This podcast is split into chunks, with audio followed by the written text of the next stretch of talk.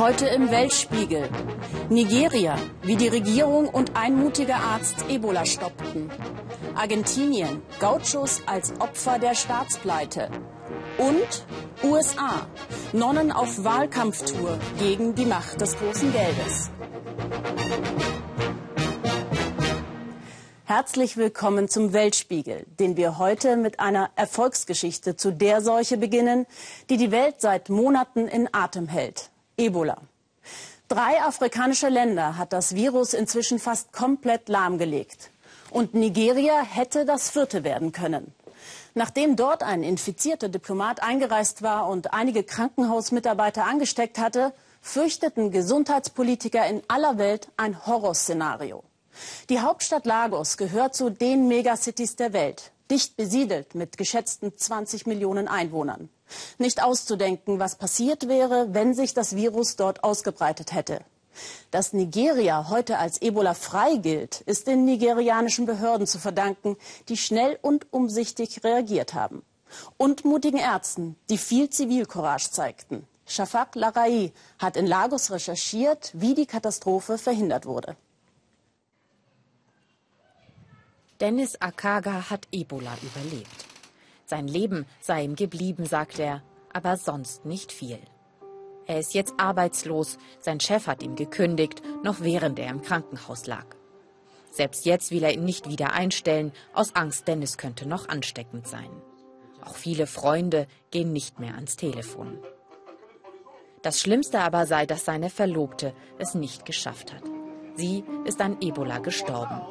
Justine war 25, hatte gerade ihren ersten Job als Krankenschwester angefangen, ausgerechnet in der Klinik, in die der erste Ebola-Patient im Land eingeliefert wurde. Justine war im zweiten Monat schwanger.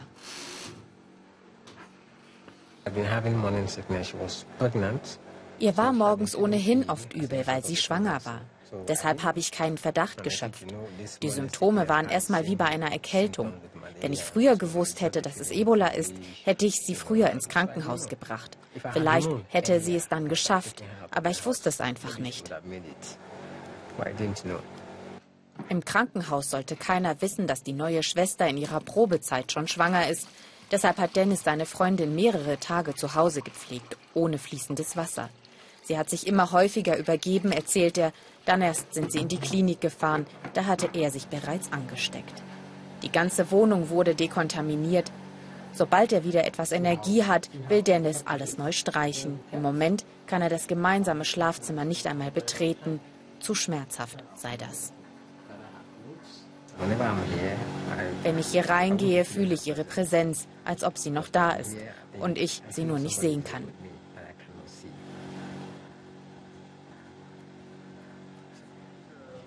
In diesem Krankenhaus hat Justine gearbeitet. Sie ist eine von sieben Menschen, die in Nigeria an Ebola gestorben sind, vier von ihnen hier. Dass es nicht mehr waren, liegt auch an diesem Mann. Benjamin Ohalyari ist eigentlich Gynäkologe. Mit Ebola hatten er und seine Kollegen noch nie, nicht mal im entferntesten etwas zu tun. Doch als ein Patient aus Liberia im Juli bei ihnen eingeliefert wird, hatten sie die richtige Vermutung. Als wir den Verdacht hatten, dass er Ebola haben könnte, haben wir ihn hier isoliert. Hier ist er bis zum Schluss geblieben. Wir haben ihn sehr früh abgeschottet. Und das trotz massivem Druck. Der Patient war Diplomat, wollte das Krankenhaus sofort wieder verlassen. Sogar liberianische Regierungsbeamte riefen an, drohten mit Klagen. Doch Dr. Ohiyari blieb standhaft, ließ den Mann nicht gehen und verhinderte so wohl eine Katastrophe in Nigeria. Zivilcourage, die leider nicht belohnt wird. Seine neueste Investition, eine Frühgeburtenstation, verweist. Uh, Sie wird nicht benutzt, weil wir unter dem Stigma leiden, dem Ebola-Stigma. Unter normalen Umständen habe ich alleine 40 Patienten am Tag behandelt. Und jetzt nur noch zwei. Wenn es hochkommt, drei, vier. Vier seiner Mitarbeiter sind gestorben. So schmerzhaft ihr Tod auch ist, er soll nicht umsonst gewesen sein. Seitdem wird in Lagos täglich aufgeklärt. Kleine Teams von Freiwilligen gehen durch die Straßen, verteilen Flugblätter und erklären den Menschen, was Ebola überhaupt ist. Auch wenn Nigeria frei von dem tödlichen Virus sein soll, wer weiß, ob es nicht doch wieder auftaucht. Auch Dennis hat sich heute dem Team angeschlossen, berichtet von seinen Erfahrungen. Das Wichtigste ist, sofort ins Krankenhaus zu gehen, wenn ihr Fieber habt oder euch stark übergeben müsst, beschwört er die Zuhörer. Die Aktion ist eine von vielen Maßnahmen der nigerianischen Regierung. Die hat schnell reagiert, sofort ausländische Experten um Hilfe gebeten und Gelder freigegeben. Damit wurde zusätzliches Personal eingestellt. Personal, das beispielsweise Kontaktpersonen der Infizierten ausfindig gemacht und isoliert hat. An den Flughäfen wird Fieber gemessen. Verdachtsfälle können in neu aufgestellten Isolierstationen beobachtet und behandelt werden. So blieb die Zahl der Infizierten gering. Nigeria hat gezeigt, dass der Staat funktionieren kann, wenn er will. Dennis Akaga hat das dringende Bedürfnis zu helfen, sagt er. Als Überlebender ist er jetzt immun gegen diesen Ebola-Stamm. Er möchte sich bei der Weltgesundheitsorganisation bewerben, als freiwilliger Helfer in eines der betroffenen Länder reisen. Es gibt nichts im Leben, was mir noch Angst machen kann. Selbst wenn mir jemand eine Waffe an den Kopf halten würde. Ich weiß, dass jetzt nur noch das Beste für mich kommen wird. Und das Beste sei, wenn er anderen Menschen Hoffnung schenken könnte. Wenn Sie, liebe Zuschauer, nicht gerade zu den Vegetariern und Veganern zählen und gerne auch mal Fleisch essen, dann gönnen Sie sich vielleicht ab und an ein saftiges Steak aus Argentinien. Beste Qualität, sagt man. Weniger bekannt ist bei uns, dass viele Rinderzüchter in den Weiten der argentinischen Pampa ums Überleben kämpfen. Die Fleischkrise dort hat viele Ursachen. Die Züchter sehen sich aber vor allem als Opfer einer verfehlten Wirtschaftspolitik. Ihre Regierung habe das Land mit Verboten und Preisdiktaten erneut in die Staatspleite geführt, klagen sie. Warum sich die Haciendas leeren und Argentinien schon lange nicht mehr Fleischexporteur Nummer eins ist, zeigt uns Michael Stocks. Diese Rinder waren einmal der ganze Stolz Argentiniens. Ihr Fleisch gilt mit als das Beste überhaupt.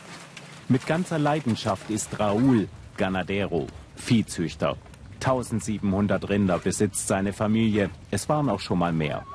Aber die Viehzucht lohnt kaum noch, sagen sie. Die Regierung sei schuld. In alles mische sich die Politik ein und versuche selbst, kleinste Wirtschaftsabläufe zu bestimmen. Unsere Präsidentin ruiniert uns Farmer. Zum Beispiel dadurch, dass die Nationalbank Argentiniens niemandem aus der Landwirtschaft derzeit einen Kredit gibt.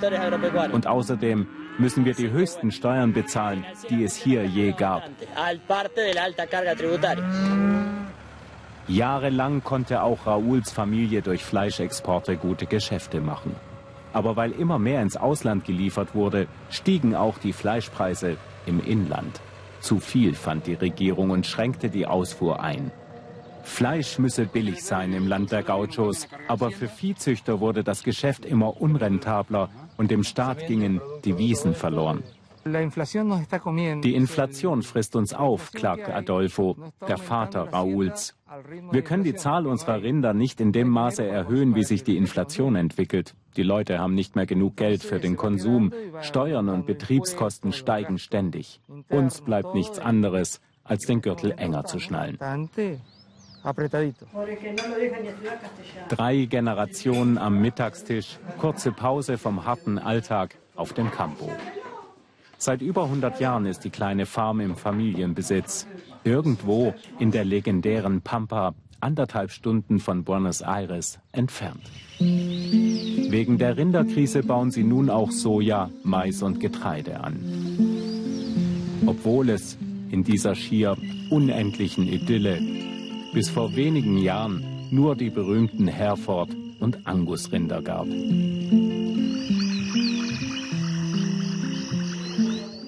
Abends am Feuer des Asado, des traditionellen Grillens der Argentinier, sind diese Nachwuchsfarmer um Raúl zusammengekommen. Sie diskutieren, suchen Lösungen, um mit der Krise umzugehen. Die Wirtschaftslage und die politischen Entscheidungen treffen jeden. Jeder leidet. Das sind Probleme für Leute, die angestellt sind und ein Gehalt beziehen, genauso wie für uns, die in der Landwirtschaft produzieren. Wir treffen uns regelmäßig, um uns zu unterstützen und Auswege zu suchen. Manch verarmter Rinderzüchter hat aufgeben müssen, Viehtreiber wurden entlassen, aber sie wollen am Steak festhalten und den Stolz Argentiniens wieder aufleben lassen. Wir wollen mit unserer Gruppe irgendwie einen Wandel schaffen. Es geht um unsere Zukunft. Das ist meine Motivation. Messerwetzen für das Fleisch, das Symbol, das einst für Argentinien stand und gegen die ihrer Ansicht nach verfahrene Politik der populistischen Regierung.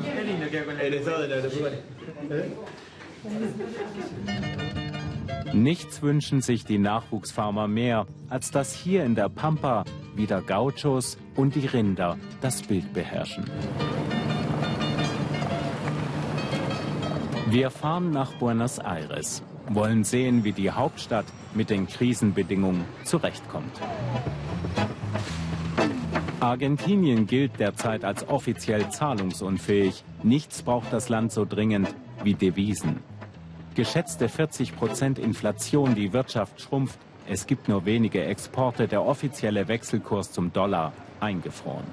Offiziell erlaubt die Regierung kaum Besitz von Fremdwährungen. Der Peso soll geschützt werden. Das verleitet aber erst recht. Der Schwarzmarkt boomt. Wir drehen mit versteckter Kamera illegaler Geldwechsel an jeder Straßenecke. Über 60 Prozent mehr bekommt man da für den schwarz getauschten Dollar. Krisengeschütteltes Buenos Aires. Politik und Bürger scheinen die Pleite zu ignorieren auf den ersten Blick. Aber hinter der Fassade, die Inflation frisst mein Einkommen, das geht jedem so. Ich versuche Diät zu machen. Ich spare an den Lebensmitteln. Bei mir gibt's nur noch Kartoffeln.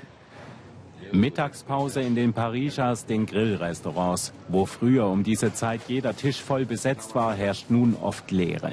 In den letzten Wochen gingen 8000 Jobs in der Gastronomie verloren.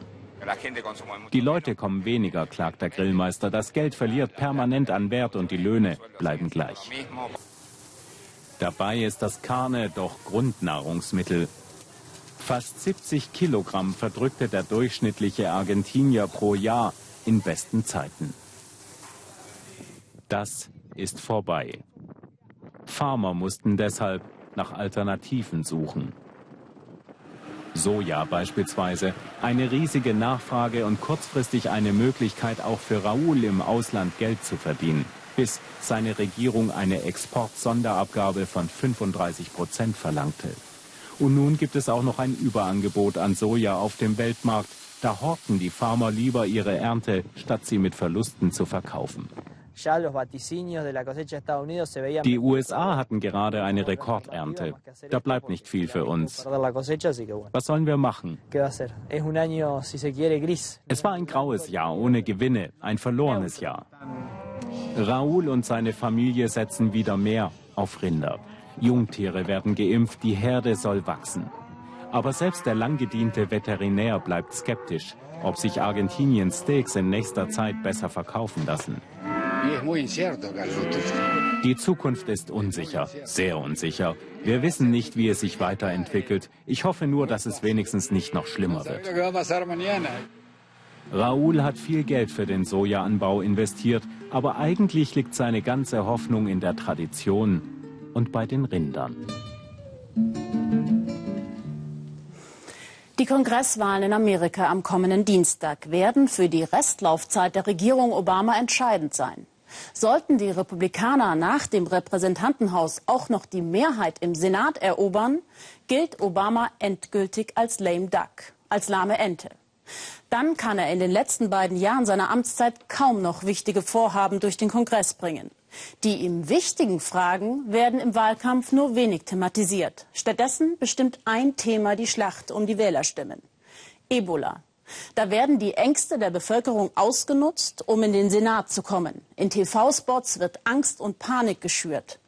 Tina Hassel hat den Wahlkampf der Parteien im heftig umkämpften Bundesstaat Colorado beobachtet und einen mit einer Wahl-App technisch hoch ausgerüsteten Wahlhelfer der Republikaner begleitet.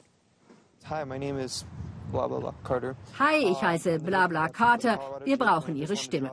Textbausteine von der Parteizentrale. Wahlhelfer wie Carter müssen nicht selbst überlegen, was sie an Obama kritisieren. Über jeden noch unentschiedenen Wähler haben die Republikaner Informationen gesammelt. Gut, manchmal ist nur der Hund zu Hause. Oder man trifft doch auf Andersdenkende. Nein, ich wähle demokratisch. Ansonsten ist Carter aber begeistert von seiner Wahl-App. Sehen Sie, da ist mein nächster Wähler. Beim Wahlkampf ist nichts dem Zufall überlassen. Maxine ist tatsächlich stramme Republikanerin. Die Regierung sollte sich nicht in alles einmischen. Bürger haben ein Hirn, um selber zu entscheiden, was für sie gut ist. Aber daran glauben die in Washington wohl nicht. Zu viel Regulierung, zu hohe Steuern, typisch republikanische Themen.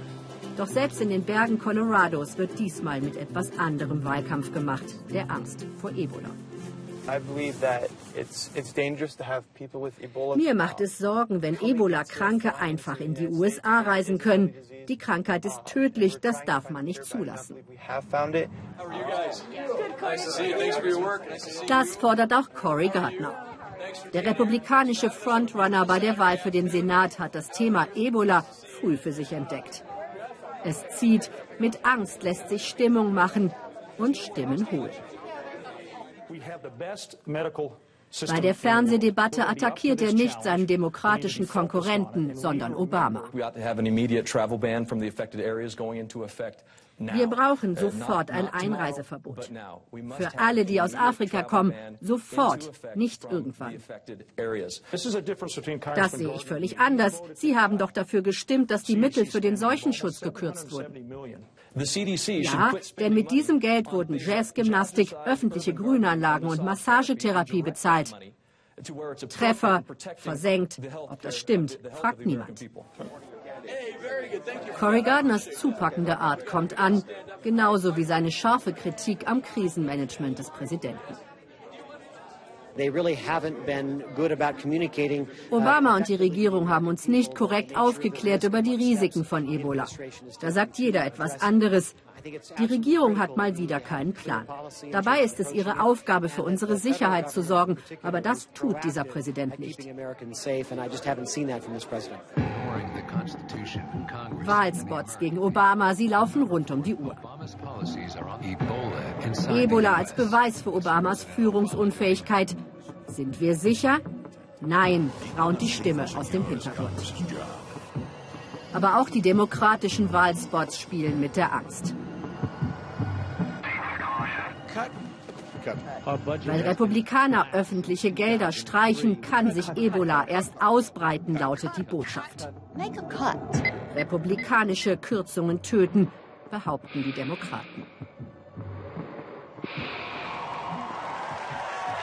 Sie ist in Colorado willkommen. Die First Lady ist populär, anders als ihr unbeliebter Ehemann. Der Präsident sollte zu Hause bleiben, auf Wunsch der Parteifreunde. Tapfer wirbt nun Michelle Obama alleine für die Erfolge des Präsidenten. Die Wirtschaft boomt wieder. Wir haben Millionen neue Jobs geschaffen. Wir sehen das größte ununterbrochene Wachstum auf dem Arbeitsmarkt in der Geschichte unseres Landes. Euer Präsident hat das geschafft. Euer Präsident hat Steuern gesenkt für alle, die hart arbeiten. Dass stattdessen alle über Ebola reden, empört die Anhänger. Die Republikaner benutzen das doch nur, um von den wirklichen Problemen abzulenken. Das ist reine Propaganda. Hände schütteln, Mut machen, auch wenn es schlecht aussieht für die Demokraten. Selbst die Parteibasis ist unzufrieden mit ihrem einstigen Hoffnungsträger. Obama ist so unbeliebt wie George W. Bush am Ende seiner Amtszeit. Wir lieben Michelle. Sie ist wunderbar. Ich habe Obama früher einige Male gesehen, aber heute weiß ich nicht, ob ich für ihn noch einmal früher von der Arbeit gekommen wäre, so wie für Michelle. Es ist schon erstaunlich, dass der Präsident noch nicht einmal in Colorado willkommen ist, wo er noch 2012 mit großer Mehrheit gewählt wurde. Seine Umfragewerte sind so schlecht, dass er in allen Staaten mit knappen Rennen nicht auftreten darf. Die demokratischen Kandidaten haben ihn ausgeladen. Sie wollen kein Risiko eingehen. Und so wirken republikanische Wahlevents schon ein wenig wie kleine Siegespartys. Auch Cory Gardner ist sicher, dass die Demokraten nun auch den Senat verlieren. Dass es unfair sei, mit Ebola Wahlkampf zu machen, lässt er nicht gelten. Das ist nun mal die Sorge Nummer eins der Amerikaner. Noch zwei Tage, dann ist es soweit. Bis dahin wird um jede Stimme gekämpft, auch wenn das Leben in Colorado ein anderes Tempo zu haben scheint. Irgendwie gelassener tobt hier ein besonders knappes Rennen. Sollten die Demokraten auch noch den Senat verlieren, bewegt sich im fernen Washington bald gar nichts mehr. Und das würde man auch hier am Fuße der Rockies spüren. Für die Art von Wahlkampf, den Tina Hassel eben gezeigt hat, haben die Parteien und vor allem ihre Geldgeber sage und schreibe vier Milliarden Dollar ausgegeben. Und genau sowas empört eine Gruppe amerikanischer Nonnen, die seit Wochen mit ihrem bunten Wahlkampfbus quer durchs Land touren, um die Bürger aufzurütteln. Die Nonnen treten an gegen die Macht des großen Geldes, gegen die gewaltigen Parteispenden der Superreichen, gegen den überbordenden Lobbyismus der Konzerne. Doch sie haben es schwer, desillusionierte Bürger zu mobilisieren, die längst nicht mehr an die Macht ihrer einen Stimme glauben. Stefan Niemann.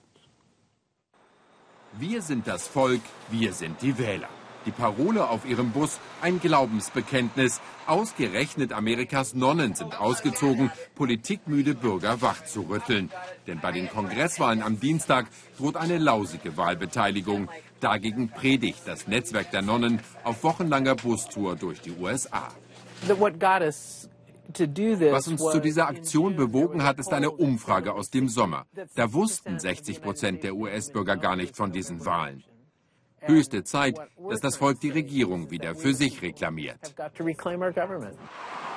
Der nächste Stopp Atlanta, Georgia, ein politisch besonders umkämpfter Bundesstaat. Viele Schwarze sind nach sechs Jahren Obama-Regierung bitter enttäuscht. Schwester Simone will die mächtigen Gewerkschaften mobilisieren. Wer mehr soziale Gerechtigkeit wolle, dürfe seine Stimme nicht verschenken. Die Nonnen fragen nicht, ob jemand Demokrat oder Republikaner ist. Ihr Gegner die in beiden Lagern grassierende Gleichgültigkeit. Dabei schreie die Kluft zwischen superreich und bettelarm zum Himmel. Die Leute brauchen einen Job und müssen ordentlich bezahlt werden. Nur so können sie halbwegs angemessen leben. Obama hat darauf gedrängt, aber seine Gegner blockieren ihn. Nun haben wir nur noch supergierige und extrem Bedürftige. Sie schicken Denkzettel an den Kongress in Washington, unterschreiben für ein gerechteres Amerika. Doch nur enttäuschend wenige sind heute zur Kundgebung auf dem Parkplatz gekommen. Schwester Simone und ihre Mitstreiterinnen kennen das schon. Vor allem Amerikas Jugend interessiert sich kaum für Politik, ob in der Coca-Cola-Stadt Atlanta oder auf dem platten Land. Simons Herz gehört Jesus, ihre Stimme Obamas Demokraten. Es ist kein Geheimnis, die meisten dieser Nonnen sind links und liberal. Oft werden sie deshalb von Amerikas konservativen Christen verteufelt. Weil wir Nonnen sind, sollen wir uns aus der Politik raushalten, fordern die. Aber Politik ist, wie wir leben und miteinander umgehen. Wir Schwestern sind auch Bürgerinnen dieses Landes, sind genauso politisch wie andere auch. We're political animals just like everybody else. Wo immer sie hinkommen, die Nonnen kritisieren den giftigen Einfluss des großen Geldes, millionenschwere Wahlkampfspenden. Die Reichen versuchen mit ihrem Geld die Politik zu kontrollieren. Doch am Tisch der Demokratie sollte jeder willkommen sein. Wir brauchen alle Stimmen. Das große Geld soll draußen bleiben, denn wenn die Demokratie gekauft wird, ist sie keine mehr. Das ist das Problem. That's our problem. Die Wurzel des Übels sehen die Nonnen in Washington. Dort werde das Dach des Kapitols restauriert, dabei sei das Fundament des Parlaments marode, ausgehöhlt vom teuflischen Treiben der Lobbyisten, die im Kongress ein- und ausgehen. Simon und die Schwestern geißeln, dass viele Volksvertreter am Tropf des großen Geldes hängen. Nur für Fotos stehen sie noch friedlich zusammen, denn Dienstag geht es um 471 umkämpfte Sitze in Repräsentantenhaus und Senat. Die Kontrahenten diffamieren sich gegenseitig in ihren Wahlwerbespots. Ihre teuren TV-Kampagnen haben bereits eine Milliarde Dollar verschlungen. I'm not Barack Obama. I disagree with him. Die Kongresswahlen eine Schlammschlacht. Ein stiller Moment am Highway in Colorado. Dann geht es schon wieder weiter. Kurz vorm Wahltag drängen sich die Termine. Schwester Simon und ihre tapferen Mitstreiterinnen fühlen sich inzwischen wie eine übermüdete Rockband auf Tournee. In den ersten drei Wochen hing hier ein Schild im Bus, da stand das aktuelle Datum drauf, der Wochentag und die Stadt, in die wir fuhren. Vor dem Aussteigen haben wir da immer drauf geguckt, weil wir mitunter nicht mehr wussten, wo wir waren. Noch ein gesichtsloser Parkplatz. Hier warten Latinos auf die Nonnen, darunter viele Illegale aus Mexiko. Schwester Simon weiß um die Sorgen und Nöte dieser Menschen. Die große Reform der Einwanderungsgesetze war im Kongress kläglich gescheitert. Erschütternde Berichte von Polizeiwillkür und Deportation. Simon beklagt die ausländerfeindliche Haltung vieler Republikaner im Wahlkampf besonders aufgeheizt. Auch Joe Biden predigt Solidarität und soziale Gerechtigkeit. Der Vizepräsident ist im umkämpften Iowa Ehrengast der Nonnen. Obamas Stellvertreter macht sich stark für Amerikas Mittelschicht. Es gibt keinen Grund, warum bei uns Menschen trotz 40 Wochenstunden harter Arbeit immer noch unter der Armutsgrenze liegen. Das darf nicht sein in Amerika. Mitsprache und Schutz auch für sozial Schwache im Land. Dafür kämpfen die noch. Schwester Simon bekommt die neuesten Umfragen aufs Mobiltelefon. Demokraten und Republikaner liegen in etlichen Staaten Kopf an Kopf. In 58 Stunden schließt das letzte Wahllokal. Bis dahin predigen die Nonnen, was sie als elftes Gebot sehen. Du sollst deine Stimme nicht verschwenden.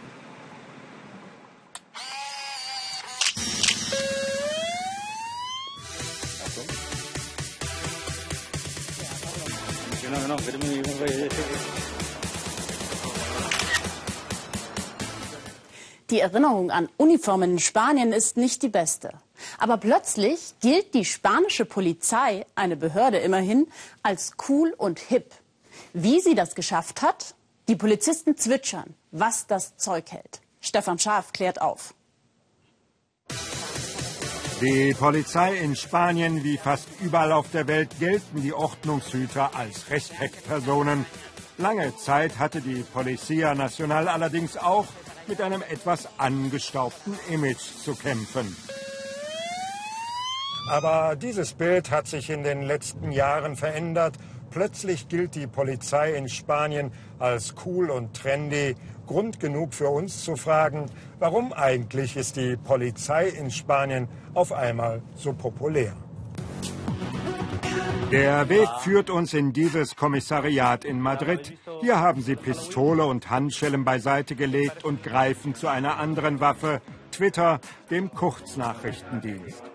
Carlos Guerra, der Medienbeauftragte, hat vor fünf Jahren den Twitter-Account @policia eröffnet. Nun haben sie 1,1 Millionen Follower, mehr als das FBI oder die CIA. Wir sprechen die Menschen einfach sehr persönlich und sehr direkt an, manchmal mit einem Augenzwinkern und immer mit Sympathie. In dieser digitalen Spezialeinheit twittern die Polizisten, klären auf, geben Tipps und bekommen Hinweise aus der Bevölkerung. Und das mit Erfolg. Mehr als 500 Festnahmen allein im Drogenmilieu durch Hinweise auf Twitter. Regelmäßig veröffentlichen Gerra und Kollegen Links zu Videoclips ihre Strategie.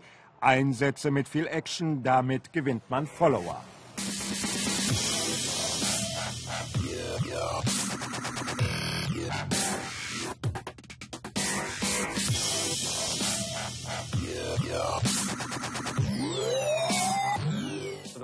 Die Leute fragen uns, wie wir arbeiten. Sie möchten kuriose und interessante Videos von Einsätzen sehen und auch Ratschläge bekommen.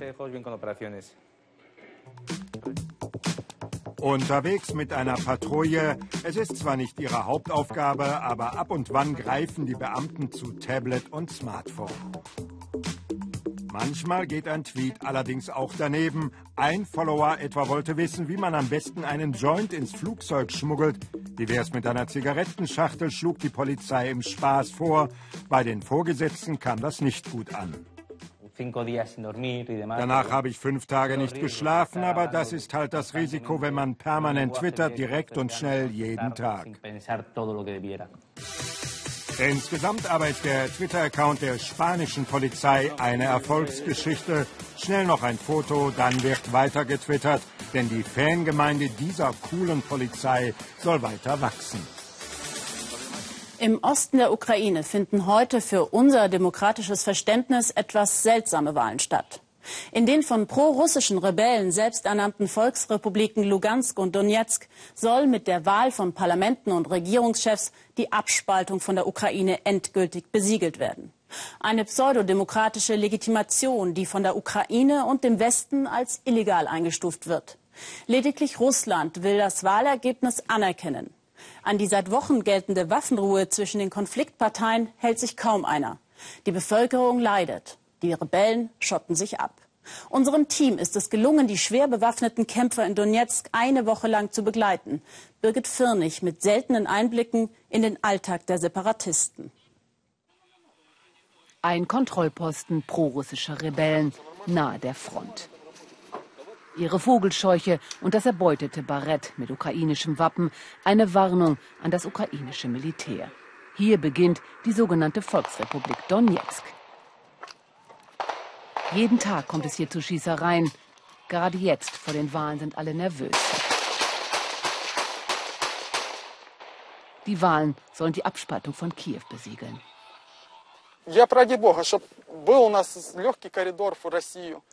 Ich bin für einen Korridor nach Russland, weil sie uns helfen. Viele meiner Verwandten sind dort. Ich würde auch gerne zu Russland gehören.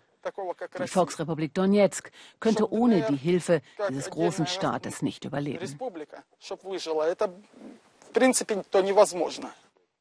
Sein Kommandant heißt Bach. Sie nennen ihn so, weil er gern klassische Musik hört.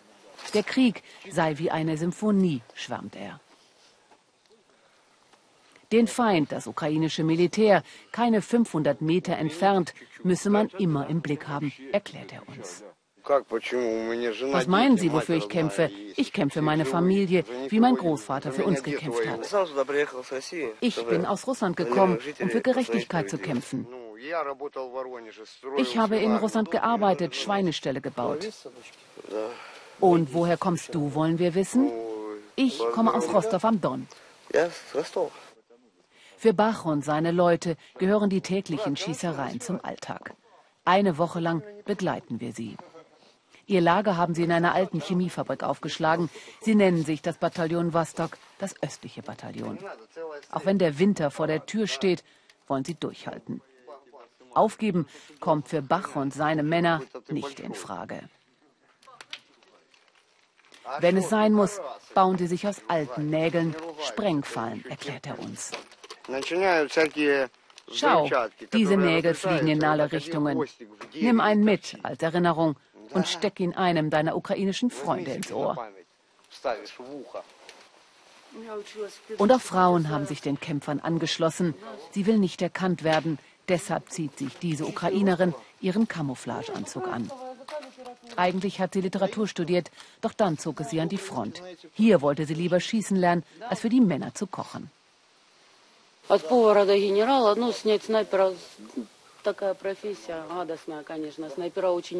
Es ist ein großer Erfolg, einen Scharfschützen umzubringen. Der Feind hat Angst vor uns Snipern. Es ist wie auf der Jagd. Ihr Gewehr nennt sie liebevoll meine Fee. Es soll sie schützen, wie in einer Fantasiewelt. Ich stelle mir meine Gegner nicht als lebendige Wesen vor. Sie sind einfach nur Feinde und die müssen weg. Für mich sind wir schon längst keine Nation mehr. Wir kämpfen in einem Bürgerkrieg. Der Westen des Landes sieht uns doch als Terroristen. Um zu zeigen, wer hier das Sagen hat, fahren sie gerne und häufig Patrouillen. Stalin ist ihr Held. Präsenz zeigen in einer Stadt, die sie vom Rest der Ukraine abgeschottet haben. Das Bataillon Vostok auf Patrouille im Nordosten der Stadt Donetsk in Persky. Die Rebellen geben sich gern als volksnahe Bürgerwehr in den zerstörten Siedlungen. Die meisten Häuser wurden durch Granaten zerstört. Auch das lokale Krankenhaus.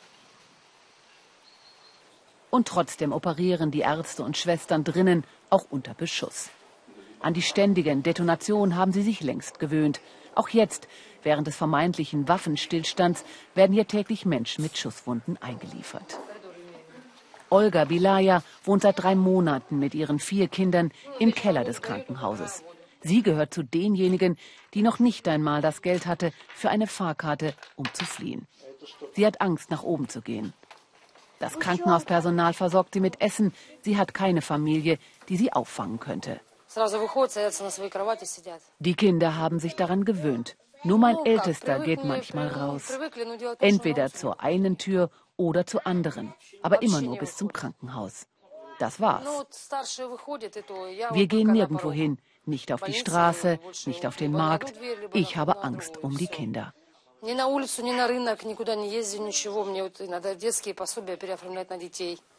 Wählen wird sie nicht. Sie traut sich nicht. Lieber betet sie mit ihren Kindern. Was soll ich Ihnen sagen über die Wahl, meint sie. Sie sehen doch, wie wir hier hausen. Wieso können die beiden Seiten nicht einfach aufeinander zugehen, fragt sie uns traurig. Wir haben so viel gelitten und hoffen jetzt endlich zur Ruhe zu kommen. Nachts deckt sie ihren jüngsten Sohn mit mehreren Decken zu und legt ihm ein paar Plastikflaschen mit warmem Wasser ins Bett. Der Winter steht vor der Tür. Ich weiß nicht, wie lange wir das noch aushalten. Das war der Weltspiegel für heute. Über die Ereignisse des heutigen Tages in der Ostukraine gleich mehr in der Tagesschau. Wir freuen uns auf Ihre Kommentare zu den Beiträgen auf unserer Facebook-Seite. Ich wünsche Ihnen noch einen schönen Sonntagabend.